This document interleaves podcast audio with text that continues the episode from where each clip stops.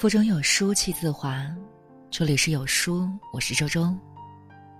今天想要和大家分享到的文章叫做《农民工遇大雪徒步八十里回家》，有些人仅仅为了活着，就已竭尽全力。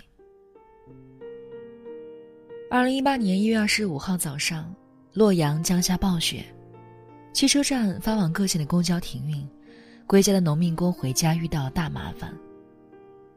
出租车漫天要价，问了几个都说要两百多才拉。如果等下去只能开个小旅馆，也是一笔不小的开支。想来想去，还是徒步回家。洛阳孟津县的赵方子大爷乘坐十几个小时从上海到洛阳的火车后，面对瘫痪的交通，虽精疲力竭，但还是选择徒步回家。挣钱不容易，一个月就两千多。如果不省吃俭用，就更剩不下钱了。赵方子说：“年初就去了上海找活干，很少有人用工。经过多次的寻找，在建工工地找到了一个打杂的活儿，当了一名小工。辛苦自不必说，农民工吃苦受累这些都不是事儿，最怕的是拖欠工钱。虽然工钱只给了一半，但老板答应他等过年宽裕了就把剩下的工钱给他。”但我自己判断，剩下的工钱估计也是灰了。对于另一半万元左右的工钱，赵方子显然已经不抱希望。作家刘成亮曾在《寒风吹彻》中写道：“落在一个人一生中的雪，我们不能全部看见，但我们知道，这八十里风雪，身上还有重担，走着回家的路上，心里忐忑着工资，这一路。”写尽了中国穷困百姓的一生。为什么有那么多人在乎几块钱？中国有七千万人，告诉你答案。二零一六年，联合国开发署从卫生厕所普及率、室内厨房普及率、自来水普及率等八个方面，对中国两千二百八十四个县进行了统计，识别出八百三十二个县属于生活质量方面的贫困县。简而言之，几千万中国人每天的收入不足六点三元人民币，意味着他们的花销也被限于之下，吃穿住行、上学看病都要从六点三元里分配，茶叶蛋可能确实难以天天吃。所谓生活，就是不容易。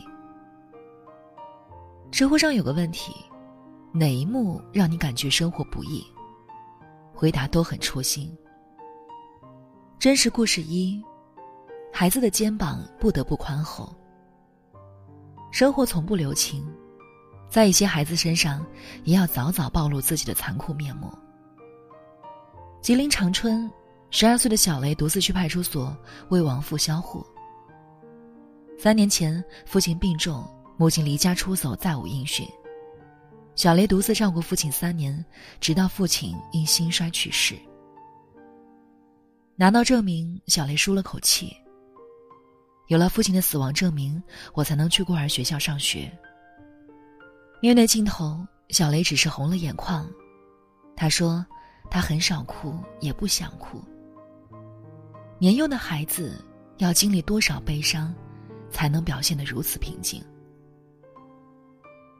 生活的磨难太多，孩子被锤到麻木，没法撒娇，无处诉苦。”只能挺住，向前。这个杀手不太冷里有一句特别著名的台词：“马蒂尔德问，生活是一直这么艰辛，还是只有童年如此？”梁说：“一直如此。”真实故事二：峨眉金顶女背山工余捋着身体慢慢前行，一次背两百斤建材上山，一趟能挣二十元。每天十趟，他运送的建材加起来有一吨重。为了多挣一点，他有时候比其他男性工友都背得多。图片里的这个瘦弱女人不善言辞，接受采访时说：“赚钱就是为了供娃娃读书，读了书才有前途。”虽然夫妻俩都在做背山工，可等到放假的时候，他们想让儿子来当回游客。真实故事三。六岁对许多孩子来说，还是在父母呵护中撒娇的年纪，但小长江已在为了生计像个大人一样忙碌奔波。